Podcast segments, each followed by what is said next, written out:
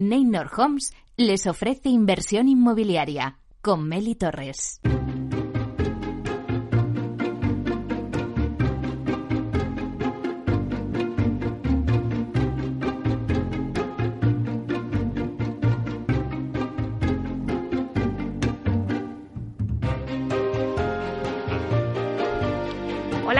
Buenos días y bienvenidos a Inversión Inmobiliaria. En esta nueva temporada de Inversión Inmobiliaria vamos a estar también los viernes con todos vosotros de 12 a 1 con debates especializados. Tratamos de dar voz al sector a través de los micrófonos de Capital Radio y os invitamos a compartir este espacio con nosotros en directo hoy que va a estar centrado en coliving o espacios compartidos. Bueno, también podéis escuchar eh, este podcast en nuestra página web capitalradio.es.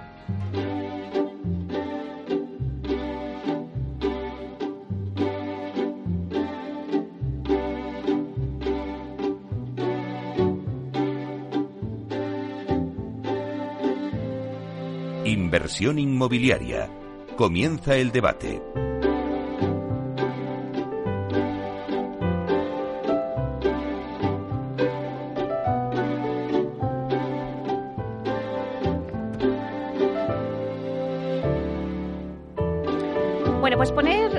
En situación al oyente, eh, en este debate que vamos a hablar sobre coliving, vamos a dar unas pinceladas para que, para que esté un poquito al tanto de la situación.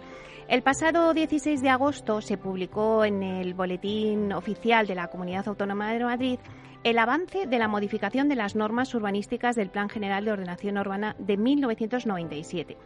Bueno, eh, se hicieron estas modificaciones con el fin de mejorarlas y adaptarlas a la sociedad actual. Unas modificaciones que han sido promovidas por el Área de Desarrollo Urbano del Ayuntamiento de Madrid y que aprobó la Junta de Gobierno, este avance de estas modificaciones. Bueno, pues desde su publicación en el BOCAN eh, se ha iniciado ahora un proceso de información pública de tres meses con el objetivo de favorecer la participación de la sociedad civil a través de la presentación de sugerencias y alegaciones. Bueno, pues en este debate lo que vamos a debatir son las novedades que se incluyen en la ley respecto a los espacios compartidos, a co-living y co-housing, que es como se denomina, eh, bueno, pues, pues de esta forma, ¿no? Y para ello, pues vamos a presentar a los expertos en esta materia que tenemos hoy en nuestra mesa de debate en Capital Radio. Eh, bueno, pues tenemos hoy eh, de forma presencial aquí, eh, vamos a, empezar saludando a Sifrido Herrat, que es decano del Colegio de, Abogados y Arquitectos. Buenos días, Sifrido. De, abogados todavía no, de arquitectos. de arquitectos, de, arquitectos. Bueno, igual te da una idea. No tengo, no, tengo un buen amigo que lo es, el presidente de los abogados y además presidente de la Unión Interprofesional en Madrid, o sea que colaborador.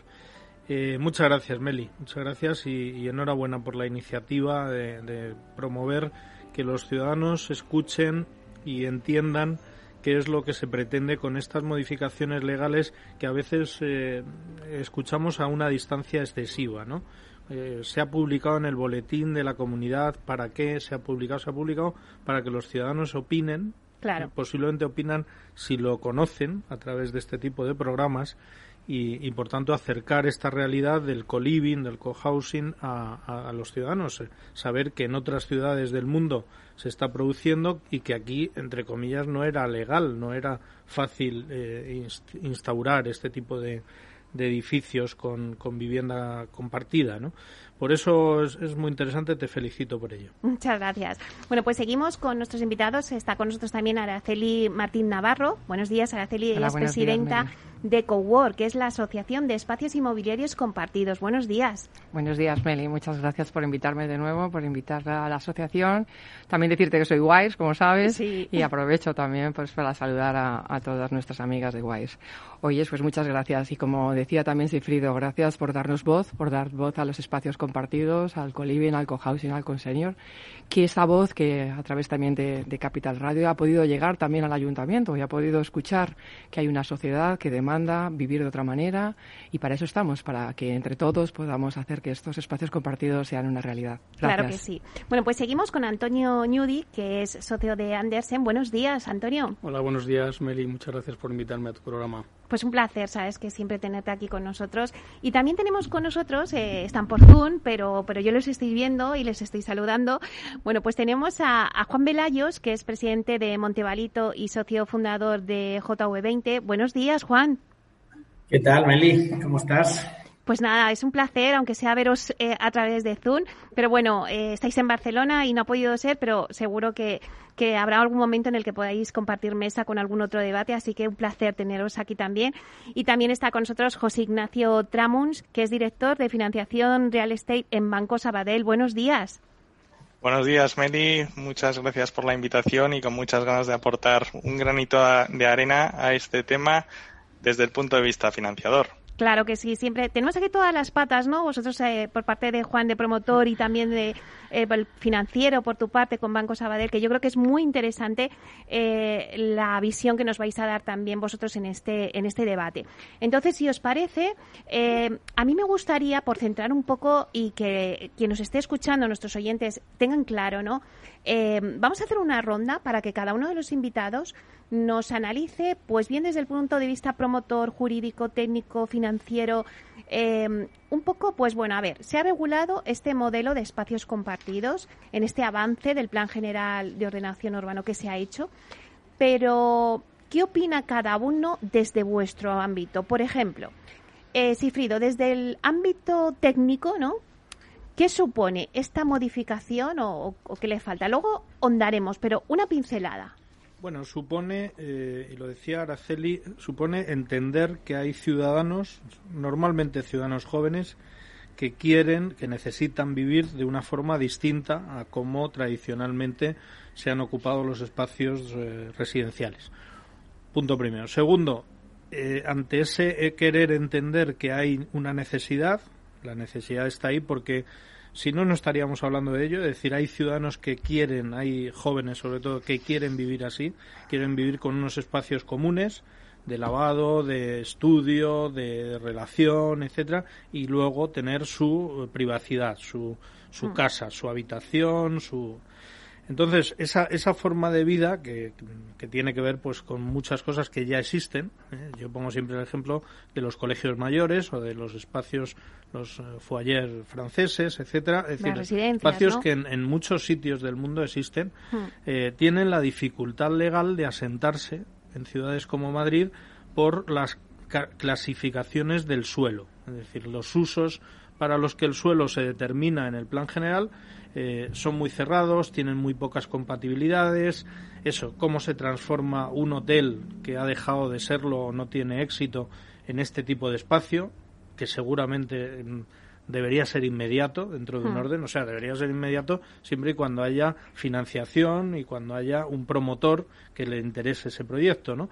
Pues no, además de existir eso, que evidentemente existe, tenemos dos presentes en la tertulia, hay un, una cortapisa legal que es, no, no, pero este uso de terciario no es compatible con el uso de entonces estamos buscando, yo creo que cuando nos estamos reuniendo eh, esta mesa, yo conozco mucho ya a Antonio y a Araceli de, hablar de este tema, nos estamos reuniendo para buscar ese hueco al uso de eh, la vivienda compartida, ¿no?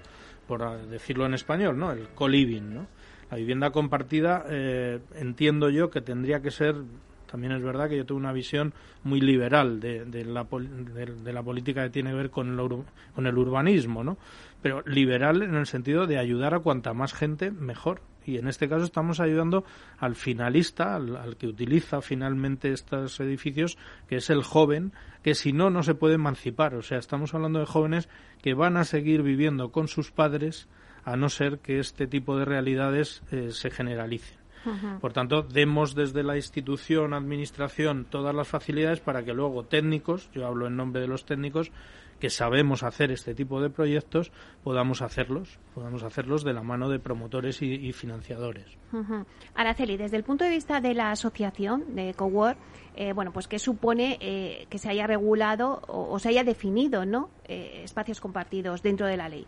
Pues lo primero un gran paso Y un aplauso al Ayuntamiento de Madrid y a todo el equipo de Mariano Fuentes, todo el equipo técnico, de haber escuchado lo que tanto, como decía Sifrido y Antonio, que ahora lo da, estamos trabajando desde hace tiempo, haciéndoles ver que hay una demanda importante de esos cambios de usos sociales, de vida, de vida, de forma de trabajar, que ha acelerado la situación que hemos vivido reciente y que seguimos viviendo de la pandemia y el confinamiento, que ha acelerado que el teletrabajo, ha acelerado la comunidad, el vivir en comunidad, no dejemos de, dar ese apunte también desde Cowork, que nosotros lo que pretendemos es que adaptemos esos nuevos paradigmas de vida dentro de un entorno técnico, arquitectónico, como deberían estar los, los eh, arquitectos para definirlo, los letrados para hacerlo, pero que al fin y al cabo es una demanda social de una forma de vida.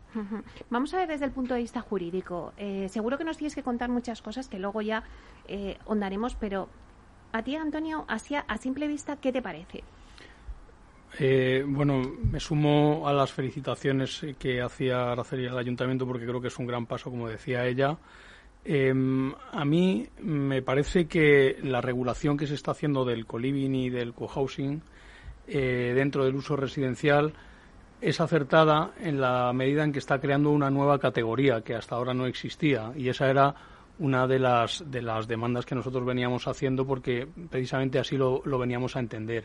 Ahora bien, ello se quedaría corto si eh, ese régimen para los nuevos eh, usos que se están estableciendo aquí no tuviera un margen amplio de flexibilidad que va en consonancia con la naturaleza de estas figuras con el resto de usos que pueda haber en una determinada parcela. Y me explico. Está fenomenal que tengamos eh, definido el cohousing dentro de lo que se dentro de lo que es el residencial en vivienda colectiva, que es lo que hace y me parece acertado, muy encorsetado ahí en esa en esa categoría. Y el residencial eh, compartido, que es el lo que llamamos co-living, em, que no va a tener el desarrollo razonable que se está pidiendo por la sociedad y por los grupos inversores interesados en este tipo, si no tiene un régimen de compatibilidad con el resto de usos, sobre todo con el terciario eh, de hospedaje. Y yo creo que ahí, y es otra de las modificaciones que hace este avance del plan general, ahí es donde hay que trabajar y donde yo creo que podemos afinar un poco más, pero las líneas básicas yo creo que están muy bien establecidas. Vamos a ver desde el punto de vista del promotor, Juan. Eh, ¿Cómo ves eh, estas modificaciones en la ley, sobre todo en el debate que nos trae hoy de eh, espacios compartidos? la, verdad que, las veo muy bien, ¿no? O sea, hoy, como estamos todavía 3 de septiembre y, estoy hablando hoy desde, desde sentado aquí en Barcelona, pues las veo con sana envidia, ¿no? luego, dentro de unos meses, a lo mejor las veo cuando ya estemos en invierno, lo veré con, frustración de que esta no sea la mentalidad, ¿no? que aplique o que debería aplicar, que es, que es escuchar nuevas tendencias y tratar de darles encajes en la, en la regulación. Estoy, estoy muy de acuerdo con todo lo que, lo que se ha dicho. ¿no? sé yo creo que, que es una tendencia, lo que se llamamos el residencial alternativo, eh, básicamente yo creo, pues yo hoy todo lo que tengo en la mesa, pues, pues un porcentaje altísimo de residencial alternativo, ¿vale? Y estamos hoy con un margen regulatorio, pues que genera muchísimos quebraderos de cabeza, ¿no? Y muchísima inseguridad, ¿no? Por lo tanto, todo lo que sea darle un marco legal eh, de reconocimiento eh, es muy bienvenido. Yo también diría, y como decías, lo importante es la flexibilidad de co-living, de co-housing o de co no sé qué carajos, no sabemos nada todavía. Esto está todo por inventar. En España estamos empezando a intentar entender qué va a funcionar y qué no va a funcionar. Por lo tanto, yo creo que lo importante es que la norma lo que no haga es prohibir. Y a partir de ahí dar un marco de flexibilidad lo más amplio posible, y creo que ese es el espíritu con que se está regulando, y me parece fantástico, para que vayamos todos entendiendo cómo va cuajando el cohousing, el co-living o el co no sé qué, que como lo llamaremos dentro de un tiempo. Muy bien. Y, bueno, y en este que no sabemos, ¿no? Eh, cómo, ¿Cómo va a ser todo esto? Como nos decía Juan, eh, pues José Ignacio, vosotros eh, en Sabadell habéis apostado por financiar este tipo de proyectos y os habéis unido y habéis firmado con la asociación Cowork. ¿Cómo lo veis vosotros? Pues estos cambios eh, eran algo más que necesarios y demandados simplemente eh, para dar mayor confort a este acompañamiento, a esta financiación de, de este tipo de, de, proyectos, ¿no? Porque lo que realmente estábamos demandando es que el determinado uso, ya que se está haciendo sobre un suelo terciario y dotacional, si se hace sobre el residencial no hay ningún, ningún problema, pues eh, ese uso no estaba recogiendo con detalle necesario el desarrollo de estas actividades. Y por otro lado, algo también necesario e importante y que se ha comentado sería la posibilidad de este cambio de uso, porque como bien ha dicho Juan, esto es un producto pues embrionario, hay poco en el mercado eh, español, sí que parece ser que va, que va a tener un crecimiento exponencial, pero nos tenemos que preparar, ¿no? Y, ante esto, pues cabe la posibilidad de producto fallido, y, y, entonces una posibilidad de cambio de uso también sería más que necesario. Bueno, pues una vez que ya están claras todas las posibilidades y yo creo que, habéis dejado muy claro, ¿no? Pues esa posibilidad de ese cambio de uso y bueno, pues eh, los temas que habéis puesto sobre la mesa. A mí me gustaría preguntarte, Sifrido, si crees que los requisitos técnicos de estos nuevos espacios de alojamiento compartido satisfacen ahora mismo el tipo de demanda actual. Bueno, yo he tenido un ejemplo profesionalmente y en mi estudio de un de un ejercicio que hicimos eh, que al final consideramos o tuvimos que llamar hospedaje, ¿no? Pero estábamos hablando de un edificio de oficinas transformado en, en esto, ¿no? En este tipo de unidades, vamos a visualizarlo, ¿no? Unidades donde una persona tiene su dormitorio, su baño, incluso su pequeña cocina para temas privados y luego tiene un espacio de comedor, un espacio de estudio, reunión, vamos a decir, y un espacio de lavandería y otros servicios, vamos a decir, comunes. Y entonces yo le decía al técnico municipal, para entendernos de por qué estamos hablando de las, las capacidades técnicas que tienen estos edificios, ¿cómo contabilizo el espacio común?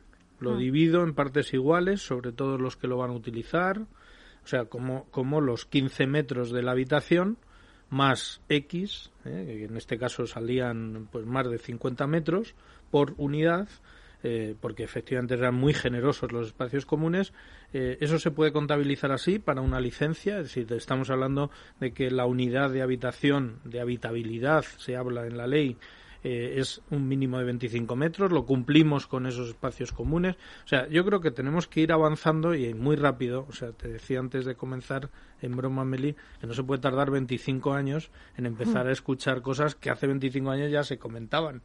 ¿No? Entonces, eh, yo me alegro mucho de los avances, pero no se puede tardar tanto en dar satisfacción a los promotores que están detrás de esa idea, porque hay demanda de, de jóvenes que quieren vivir así, y a los jóvenes que si no se quedan en su casa con sus padres. Entonces, flexibilidad. Cuando se habla de condiciones técnicas, claro, unas condiciones de habitabilidad razonables, tiene que ver con ventilación, luz, etcétera. Es decir, no hagamos a través de esta figura eh, agujeros inmundos donde no se pueda vivir. Por tanto, echemos sentido común y hagamos un espacio donde los 25 metros de los que hablamos cuando hablamos de habitabilidad y, un espacio de ventilación sean eh, la suma del espacio privativo más el espacio común eh, que va a utilizar muy a menudo esta persona. Y ahora que lo has dicho, Sifrido, eh, Juan, te pregunto, em, en esta brecha que ha abierto ahora, Sifrido, de, espacio privativo eh, frente al espacio eh, común, ¿cómo deberían de ser, Juan, estos requisitos técnicos para la viabilidad de los proyectos desde el punto de vista promotor?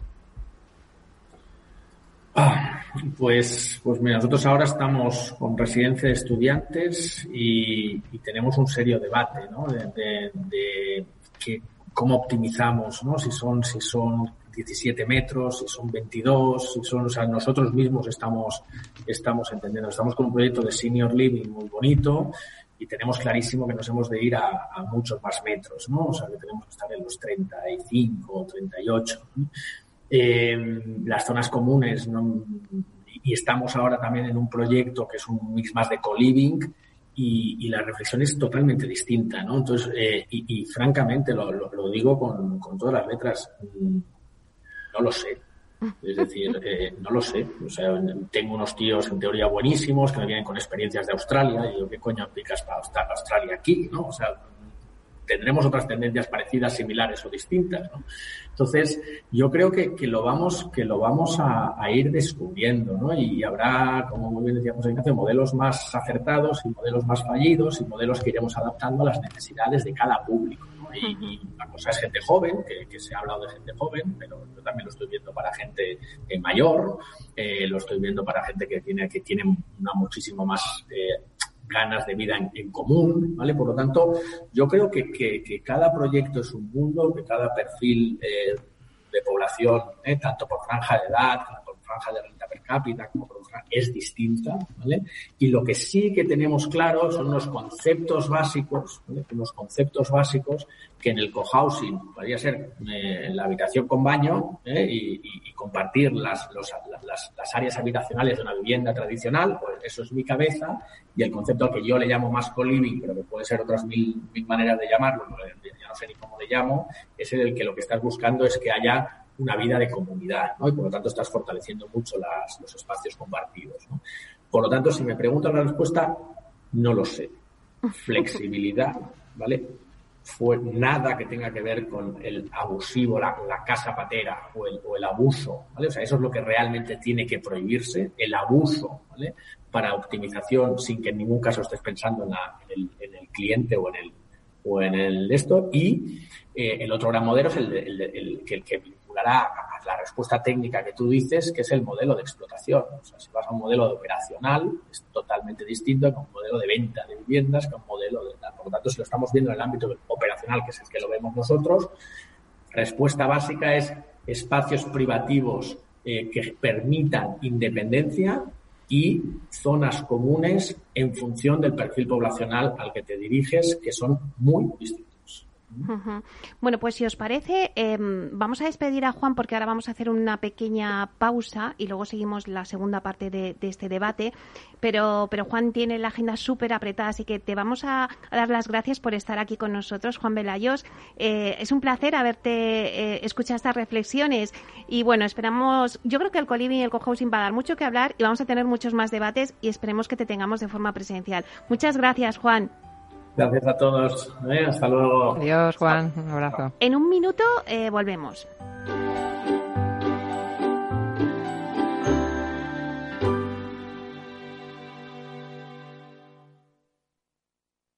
Hay ocasiones en las que más es menos. Y eso es bueno. Cuanta más gente está de vacaciones, menos tarda en aparcar.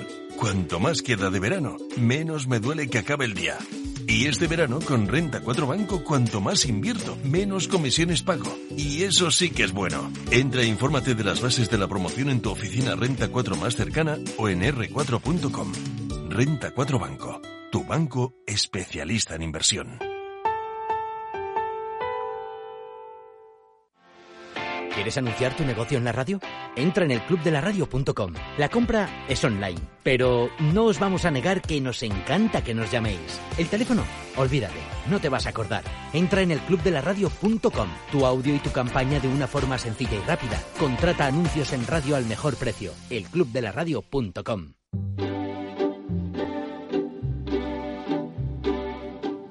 Inversión inmobiliaria con Meli Torres.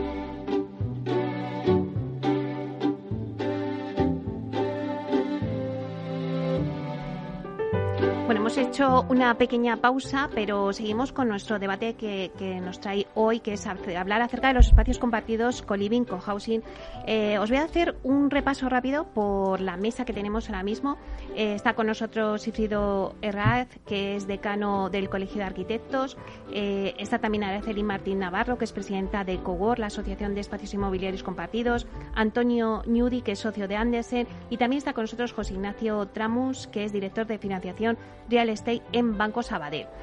Eh, pues Ignacio, eh, ahora quería ir contigo porque ya hemos tocado un poco la parte técnica, eh, la parte promotora jurídica, pero vamos a hablar un poquito mmm, de la parte de la financiación. Eh, bueno, se habla de que solo fondos de deuda o de inversión se atreven a financiar este tipo de proyectos de coliving, de espacios compartidos, ¿no? Eh, que bueno, que antes decías, creo que eras tú, eh, que es un proyecto embrionario todo este tipo de proyectos, ¿no? Pero sí que me pregunto, eh, la regulación ahora, o sea, que estos espacios se puedan regular a través de la ley en estas modificaciones em, propuestas en este avance, ¿no? ¿Animará más a la banca tradicional a financiar este tipo de proyectos de co-living y co-housing?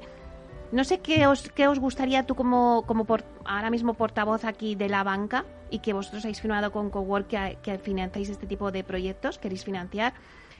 ¿Qué os gustaría que recogiera esta nueva normativa para facilitar dicha financiación? Mm, perfecto, no, pues por partes, ¿no? Eh, sí que es eh, cierto que hoy no tenemos la presencia que queremos eh, tener. pero mm, decir que hoy está em, cubierta al 100% por financiación alternativa no es así. Es decir, este tipo de proyectos sobre suelo residencial sí que está cubierto por banca, llamémosle financiación tradicional, por la banca, pero claro, esto se asemeja a lo que es la vivienda en alquiler y aquí ya estamos hablando de un nuevo de un nuevo producto, ¿no? Aquí hay una nueva hay un cambio social, a una nueva tendencia eh, social, ¿no? que al final es una nueva fórmula de alquiler y, hospedaje con servicios comunes a, compartir, que lo recogemos con los nombres de co-living y, co-housing, y, para que ser más viable, ¿eh? y, me, y me voy a la última intervención que se hablaba de los espacios privativos y, comunes, ¿no? pues sí que en vez de suelo residencial, pues hay que hacerlo sobre otro tipo de suelos, ¿no? y, se, y se está trabajando sobre suelo terciario y sobre suelo dotacional. Ahí es donde entran nuestras, nuestras dudas y, es donde queremos tener mayor confort para poder apoyar esta, eh, a estos eh, productos y estas necesidades sociales. Hoy esta norma se necesita, para todo cambio social se necesita un cambio en las normas urbanísticas. Y, entonces el poder ver en este tipo de usos que son los que dan realmente viabilidad, porque no solo estarás con hospedaje, sino ofreciendo unos servicios, ¿no? Y entonces esto tiene que afectar tanto al, importe, a la inversión, al importe del inversor, como el precio que pagará el usuario, el usuario final. Pues nosotros ahí necesitamos lo que comentaba anteriormente, que esté detallado en la norma ¿eh? que este uso recoge esta actividad. A nosotros nos dará mayor confort. Hoy, ¿cómo se nos acercan los inversores? Los inversores se nos acercan con la licencia respectiva eh, bajo el brazo, pero que no es suficiente para nosotros. Nosotros necesitamos para, para estar más, más tranquilos eh, que esa actividad esté bien recogida ¿eh? en la norma urbanística. Y por otro lado, a esta licencia se le añade la correspondiente due diligence realizada por cualquier despacho eh, de abogados donde nos hablan de, de precedentes. ¿eh? Es decir, señor Banco, usted esté tranquilo que este tipo de proyecto ya se ha desarrollado sobre este suelo. Pero volvemos a la casilla de salida. Sí, pero la norma urbanística todavía hoy no me lo está recogiendo con detalle. Y entonces ahí es yo creo que el punto de inflexión. Hoy no tenemos la presencia deseada, mañana nos gustaría estar. Claro, eh, recogiendo un poco lo que dice José Ignacio, eh, vamos a centrarnos un poco en esas alegaciones eh, que se van a, por parte de la asociación de Cowork y que se van a, presentar también en este periodo de, sugerencias, de decir, bueno, la clave ahora mismo, Sifrido, antes nos comentas, la clave está en dónde se van a desarrollar eh, este coliving cohousing, estos proyectos, en qué suelo no se va a desarrollar. Sí, lo, mismo que acaba de decir José Ignacio, ¿no? Muy acertadamente. Es decir, eh, vamos a poner un ejemplo extremo, ¿no? Eh, el co-living, co-housing tiene un uso que se denomina como queramos, residencial compartido, se denomina y por tanto empieza a existir, que antes no, lo, no, no existía. Y vamos a poner el ejemplo de que sea compatible con cualquier otro uso que quiere decir que en cualquier suelo de cualquier uso se puede hacer este, este, este, este tipo de edificio. Ya está, ese día es, la visión ultraliberal ¿no? de la cosa. Decir, podemos hacer en un dotacional deportivo este seguramente no, pero en un dotacional terciario o en un terciario, perdón, eh, hotelero o de oficinas que se han quedado obsoletas, ¿se puede hacer mañana? Pues, eh, ¿Hacia dónde van las alegaciones? Me temo, espero y creo, ¿no? Eh, en esa dirección liberal, ¿no? Una liberalización de suelo, liberalización de usos de suelo. ¿Por qué? Porque efectivamente existe la demanda. ¿Y qué tenemos que medir los técnicos, los urbanistas que piensan también en ciudad? Que las, que las infraestructuras son suficientes. Es decir, que cuando eh, en un edificio que estaba pensado para ser de oficinas y tener, eh, siempre pongo el mismo ejemplo, una serie de descargas de, baños, de aseos eh, determinadas, al cambiar el uso, entre comillas, a unas viviendas de, de este tipo, tengan otro tipo de descarga y de demanda de la infraestructura, en este caso de saneamiento. Midamos eso, dimensionemos eso, si hay que aumentar, pues se haga y a partir de ahí demos libertad para que efectivamente estos eh, proyectos se desarrollen y los bancos, eh, en este caso lo ha descrito muy bien José Ignacio, tengan eh, seguridad, ¿no? Al final lo que buscamos todos es seguridad jurídica y los arquitectos al diseñar el edificio sepan que se les va a dar licencia y los promotores cuando compran ese ese solar sepan que van a poder obtener la licencia, ¿no? Entonces estamos todos alrededor de eso. Yo ponía un ejemplo eh, muy bueno, Juan, antes, que es el de, el de las viviendas para la tercera edad. He hecho un trabajo para la comunidad que eh, se basa fundamentalmente en, entre comillas, en el final de las residencias de tercera edad tal y como las teníamos concebidas eh, a raíz de la pandemia y por culpa del virus. ¿no?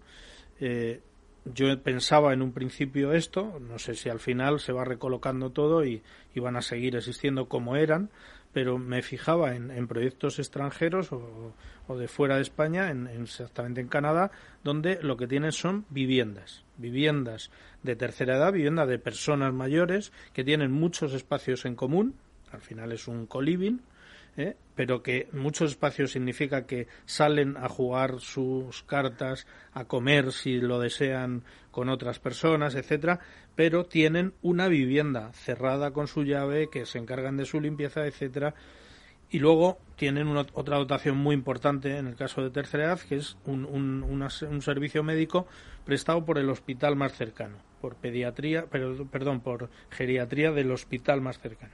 Entonces, eso que no es tan difícil de ver, que no es tan difícil de transformar las actuales residencias en esto, eh, es coliving, es coliving y estamos haciendo co-living, en este caso para tercera edad, en espacios, en suelos dotacionales eh, que fueron pensados como dotación, eh, vamos a decir, lo más cercano eh, posiblemente sean las, los colegios mayores, ¿no? Es decir, dotaciones para jóvenes que van a estudiar, para mayores que necesitan un servicio, un, un tratamiento especial bueno, pues mm, hagámoslo con ese, ese espacio intermedio que es el coliving, donde la vivienda, la parte privativa, vamos a decir, cosa que no existe en las residencias, como bien sabemos, eh, pues efectivamente puede ser, llegar a ser hasta propiedad privada del que ahí vive. ¿eh?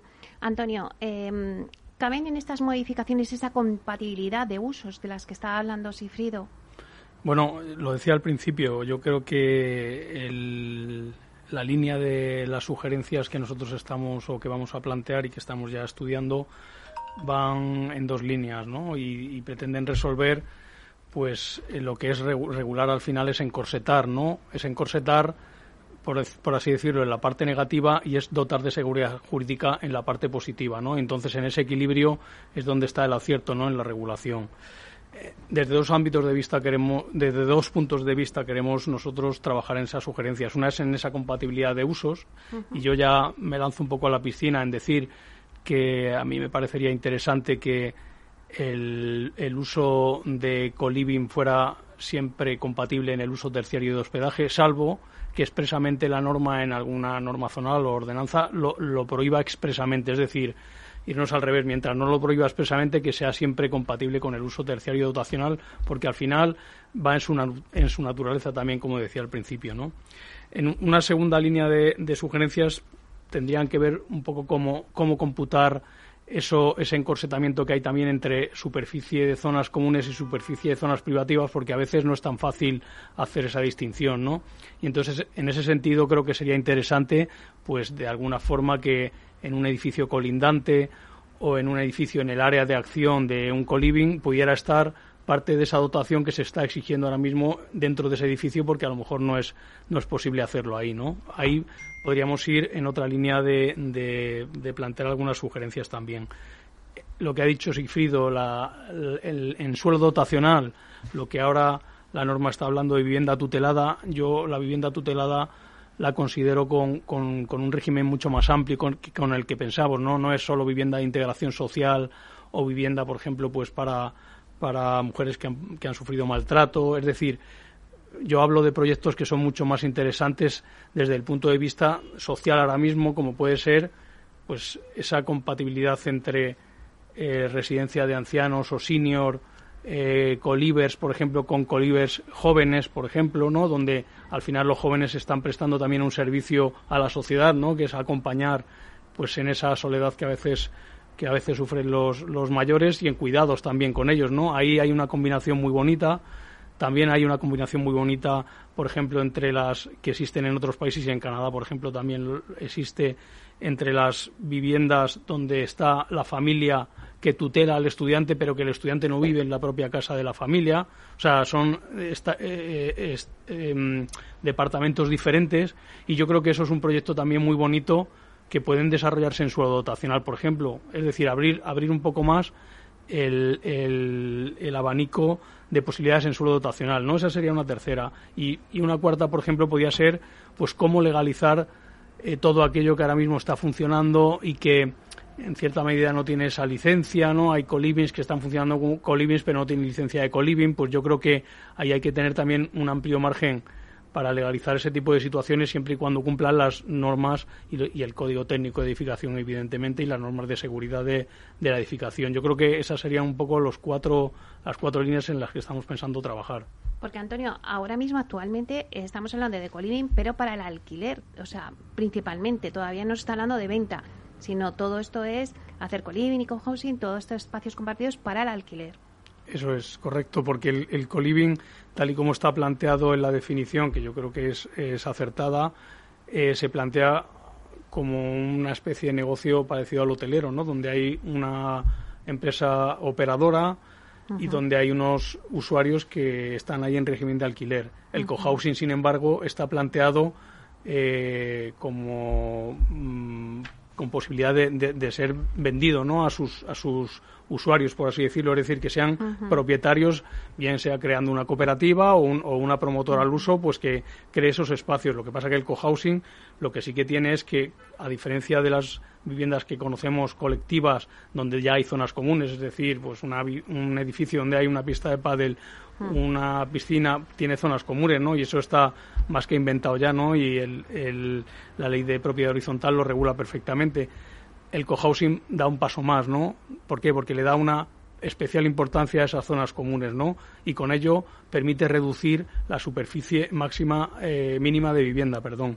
Entonces ahí sí que eh, cabe la compraventa de viviendas tradicional, la hipoteca de esa unidad eh, habitacional, es decir, lo diferencia del cohousing, del co-living. Era por, porque yo creo que es importante aclarar esto a todos los oyentes. Eh, Araceli, ¿qué labor eh, va a realizar la asociación Cowork, que es la asociación de, espacios eh, compartidos, en estas modificaciones del Plan General de Ordenación Urbana? Pues, Meli, nosotros desde Cowork vimos el focus inicial, uno de nuestros objetivos era entrar en las, digamos, en las localidades donde viéramos que requerían esos cambios, como es el caso de Madrid, ¿no? Entonces entendíamos que debíamos de actuar sobre las normativas, deberíamos de actuar sobre los planes generales y así se nos ha invitado para hacer nuestros planteamientos de work. ¿Qué vamos a hacer y cómo lo vamos a hacer? Hay una visión conceptual que tenemos que trabajar y hay una visión técnica. Para ello hemos creado un equipo de técnicos, urbanistas y abogados y a través de ellos invitamos a, promotores, a, inversores, a operadores que desde Cugor aportemos en esas sugerencias que vamos a realizar para, esa, para proponer esa identificación de legislación urbanística, fiscal y regulación específica para los espacios compartidos, aportando pues lo que eh, llamamos experiencia, llevamos conocimiento. Como bien ha dicho Juan antes, que tenían que unos australianos explicarle lo que era el colibrí, o como te decía Sifrido, ¿no? En Canadá. Pues sí, nosotros desde Cowork traemos esa experiencia, ese conocimiento internacional para que enriquezca y ponga en valor mejor esas alegaciones que queremos hacer entre todos, ¿no? Que sea flexible, como también mencionaba antes Juan, que como también Antonio, no podemos regular esto, encorchetarlo, esto es flexible, puede haber espacios eh, mayor espacio para el co-senior, para la gente que, a lo mejor necesita más de 30 metros de, habitabilidad privada y eso es lo que pretendemos, ¿no? que sea una propuesta flexible e integradora. Gracias. Bueno, y además es que, Araceli, eh, la asociación cada vez está creciendo más. Vamos a hacer un pequeño inciso y ya tenéis, habéis firmado con, bueno, con muchísima gente. No sé si lo quieres mencionar. Bueno, la verdad es que desde que empezamos, ¿te acuerdas, Efrido? Unas navidades a empezar a, gestionar esto y Antonio, la verdad es que en apenas eh, cuatro o cinco meses hemos, hemos tenido una aceptación tremenda. Aprovecho para dar las gracias a todos los que han confiado en nosotros. El perfil de, del operador, de la gente de, Coliving, es muy perseverante. ¿vale? Hace dos años a todo el mundo nos decía, pero ¿qué estáis haciendo? ¿Qué decís? ¿no? Y gracias, gracias también al Banco Sabadell, que ha confiado también. Y bueno, para nosotros es una buena alianza y que da también pues mucho impulso para todos. Gracias. Pues José Ignacio, eh, ahora que te ha nombrado ya también eh, Araceli, yo me pregunto que si, que si ahora mismo, antes hablábamos de que, bueno, pues que todo esto del co-living, co-housing y que decía eh, un poco Juan Velayos, todo lo que empieza por co y que está como con proceso embrionario, eh, ¿qué tipo de proyectos eh, hay ahora mismo en la actualidad que puedan ser parecidos al co-living en lo que a estudio para su financiación se refiere? O sea, no sé qué, qué proyectos se podrían comparar en los que vosotros estudiáis y la financiación puede ser similar.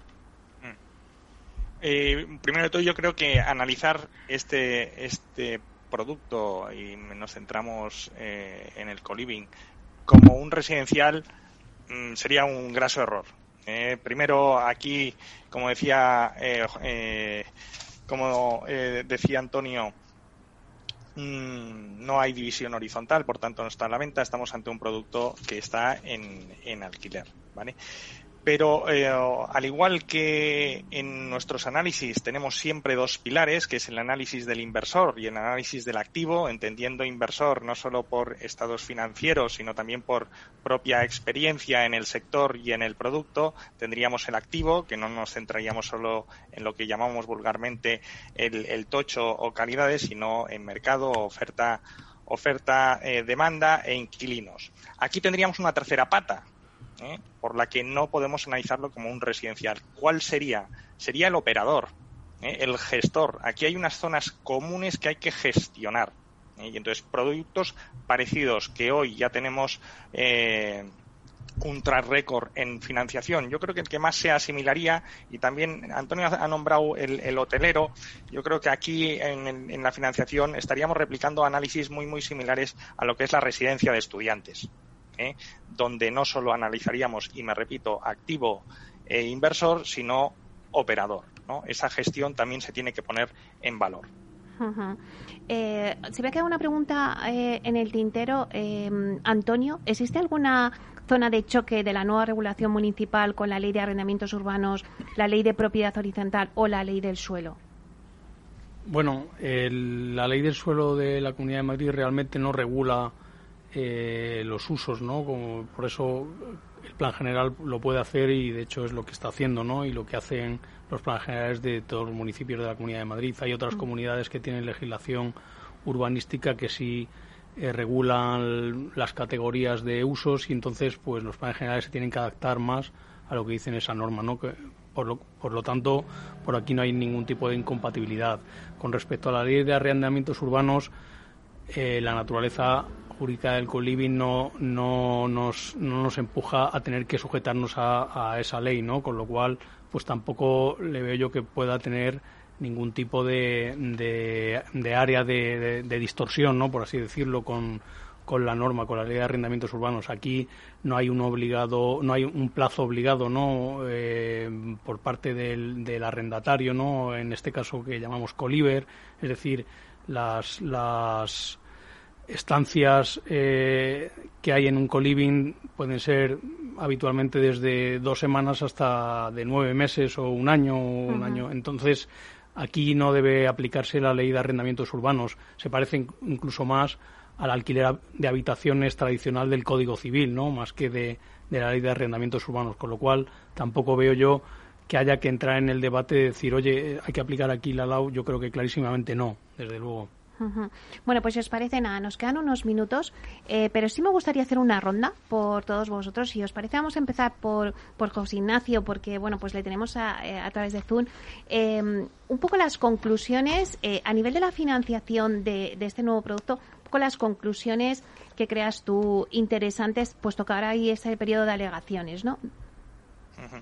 Sí, que este, este cambio este cambio urbanístico va a ayudar muy mucho a dar mayor confort a lo que es la financiación tradicional, a la banca, ¿eh? ya que como hemos dicho anteriormente, en los pocos proyectos que ya han salido al mercado, pues han sido cubiertos principalmente por financiación alternativa y cierto es que asumen unos riesgos que nosotros no estamos asumiendo, pero con una traducción, con lo que se traduce en precio en un precio que el inversor pues tampoco eh, no querría y no y está también muy muy interesado en que nosotros eh, tengamos eh, una participación activa en lo que es la financiación de este producto. Vale, pues si queréis ya empezamos un poquito la ronda. Eh, Sifrido, ¿cuáles serían las conclusiones? Bueno, la, la conclusión es que se da un paso muy importante con esta revolución que organiza el Plan General de Madrid es un paso que debe venir seguido por eh, un documento que está ahora mismo encima de la mesa del legislativo, en este caso autonómico, que es la ley del suelo. Es decir, eh, todos los, eh, los regímenes de uso en todas las comunidades autónomas, menos en Madrid, están dentro de sus leyes del suelo autonómicas. Por tanto, es ahí donde de verdad debemos dar la gran batalla, independientemente de que este primer primer paso es muy importante. Y segundo, mm, los ejemplos son los que nos ilustran. Es decir, eh, yo el otro día estoy haciendo un hotel grande y preguntaba, ¿puedes alquilar una habitación a una persona durante un año y medio eh, con los gastos comunes, etcétera, que tienen? Pues no está claro. Es decir, lo decía ahora Antonio muy bien. Es decir, lo que falta es legislación. O sea, ha nombrado el alquiler de habitaciones. Nadie sabe en España, en Madrid, desde luego, cómo se alquilan las habitaciones, cómo se cotiza por ello, cómo, qué tipo de documento hay que hacer. Casi ni, nadie hace un documento. Es decir, por tanto. Pero sí se hizo en la pandemia, ¿no? Había hoteles que alquilaban las habitaciones, ¿no? Por un mes. Bueno, pues sí, pero, pero como si fueran hoteles, hmm. pero no como si fueran un sitio donde alguien llega y se empadrona. Claro. ¿Por qué no empadronarnos en un sitio donde vamos a vivir un año y medio o dos, no? ¿Y por qué no vivir en un hotel si esas condiciones nos agradan? Bueno, he puesto ese ejemplo para, para que entendierais. No, no, pero es para que entendierais. El coliving está ahí. Es decir, el coliving en alquiler está ahí. Es decir, o sea, mm, realmente, ¿qué es lo que pasa? Que hasta ahora estamos haciendo hoteles para este tipo de, bueno hospedajes eh, exactamente sería el uso que hemos utilizado en sitios donde ahora mismo estamos en la duda de la legalidad ¿no? ¿Y qué es lo que estamos buscando con los recursos o, añadidos que podamos hacer a este nuevo planeamiento? Seguridad. Lo ha dicho José Ignacio muy claramente. Los bancos, los promotores, los propios usuarios, lo que necesitamos es seguridad al entrar en esta figura. Araceli, la conclusión. Conclusión, pues como decía eh, y como muchos hemos dicho, el coliving está aquí para quedarse. El coliving no es una moda, ¿vale? Yo creo que vamos a trabajar fuerte ahora Hemos estado ya incluso en el verano leyendo el plan general, las modificaciones. Hemos tenido muchos de nosotros esa lectura de verano. Y ya tenéis mesas de trabajo. Ya tenemos mesas de trabajo y vamos a avanzar más y vamos a trabajar invitando a muchísimos más comunidades de experiencia. Yo, si me permitís, os quiero decir lo del coliving, algo que no es una moda pasajera, y me he traído un relato de, de un poeta americano de mediados del siglo XIX, en el que decía hombres casados y solteros viejos y muchachas bonitas, sombrereros y albañiles, zapateros, coroneles y dependientes, sastres y maestros, tenientes holgazanes, damas, tontos y abogados, impresores y párrocos, espíritus negros y blancos, espíritus azules y gays. Todos van a la residencia. Se refería a los co-living que ya existían en Nueva York, las llamadas boarding houses.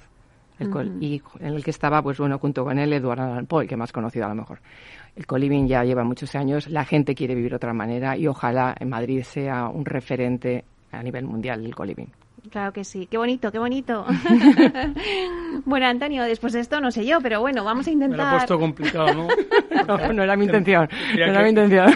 Sabes que os valoro muchísimo, tenéis muchísimo talento y, yo estoy aprendiendo. Los están incluidos y los. yo lo he, dicho, claro, los arquitectos, no. no. Entonces, bueno, no. yo sé cómo tomarlo. Tendría yo que contarla de maneras de vivir, ¿no? De Rosendo, que. Buena. No, yo, eh, concluyendo, yo sí que creo que Madrid es una ciudad dinámica y vanguardista y, como habéis dicho también antes, es y debe ser un referente también para otras ciudades. Y en esto yo creo que lo está siendo. El, esfuerzo que se está haciendo desde el equipo de, de, gobierno del área de desarrollo urbano también es importante y todo es mejorable, evidentemente, y todos vamos a ayudar a mejorar ¿no? lo que hay.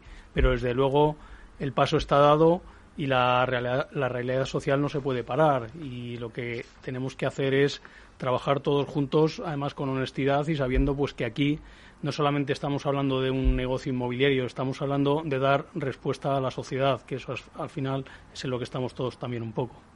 Pues muchísimas gracias, muchísimas gracias a Araceli Martín Navarro, presidenta de Cogor, Antonio Ñudi, socio de Andersen, a José Ignacio Tramuns, director de financiación de Real Estate en Maco Sabadell, a Sifrido Rapp, decano del Colegio de Arquitectos, y a Juan Velayos, presidente de Montevarito y socio fundador de JV20. Muchísimas gracias por este debate y a ustedes, señoras y señoras, les esperamos el próximo viernes aquí en Inversión Inmobiliaria. Hasta entonces, que sean felices.